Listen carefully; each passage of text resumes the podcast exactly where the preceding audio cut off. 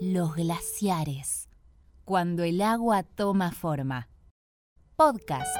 Revista Ciencia Hoy de los chicos. Seguramente conoces la nieve, aunque vivas en sitios templados y muy cálidos. La habrás visto en películas, en fotos o en la televisión. También sabes que la nieve es la precipitación de agua en sitios fríos o de alta montaña. La nieve acumulada en invierno suele descongelarse en el verano, aportando agua a los ríos, lagos y acuíferos. Pero, ¿qué pasa si toda la nieve caída en el invierno no se derrite en el verano? Si esto ocurre, la nieve se va acumulando. Siempre queda algo de nieve del invierno anterior.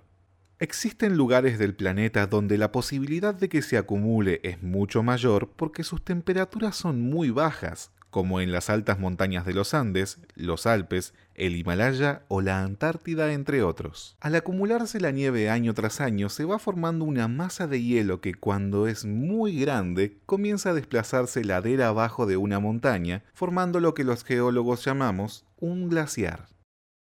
¿Qué pasa mientras se mueven?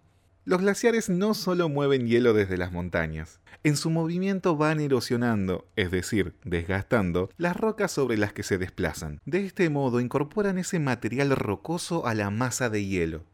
Además, al moverse empujan material a los costados y al frente, formando lo que los geólogos llamamos morenas. Entonces, un glaciar es una gran masa de hielo que tiene movimiento. Esto último es importante porque si la masa de hielo no se mueve, no es un glaciar, es un campo de nieve.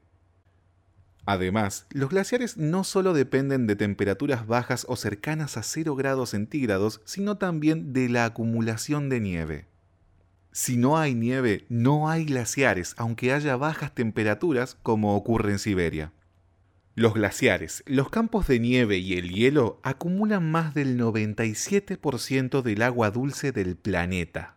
Los glaciares no solo son importantes como reserva de agua dulce, sino que además son indicadores sensibles de la variabilidad climática a través del tiempo geológico.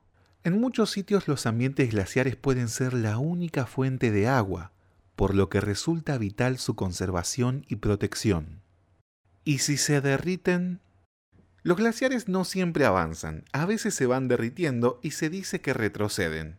Este delicado equilibrio de avances y retrocesos está dado por los cambios en el clima terrestre. Algunos retroceden desde hace mucho tiempo, desde el Pleistoceno hace decenas de miles de años. Otros comenzaron más recientemente, hace unos miles de años. No obstante, otros no retroceden, avanzan progresivamente porque aún tienen aporte de las nieves. ¿Y cómo nos damos cuenta de que un glaciar retrocedió? Ocurre que al derretirse, todo material rocoso que había incorporado queda depositado en lo que se conoce como morenas de fondo. En el año 2010 se aprobó la Ley de Glaciares. Tiene por objetivo preservar los ambientes glaciarios y periglaciarios.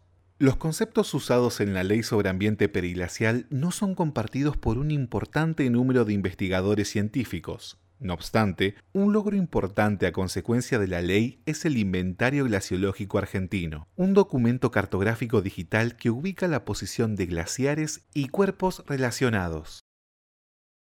Sobre un texto de Adrián Silva Buzo. Adrián es geólogo, investigador del Instituto Nacional del Agua y profesor en las universidades de Buenos Aires y Tecnológica Nacional. Voces. Jonathan Carretero, locutor nacional, y Azul Birenbaum, locutora nacional y actriz de doblaje.